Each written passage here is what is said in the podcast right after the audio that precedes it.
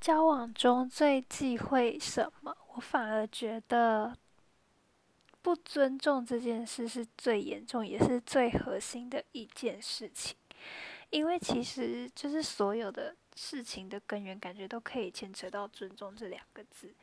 像是呃，有些人会为了讲电话吵架，就觉得啊这样很浪费，有一方觉得这浪费我时间，另外一方可能觉得这是一种培养感情的方式。但其实只是大家对就是呃讲电话这个行为的定义不一样。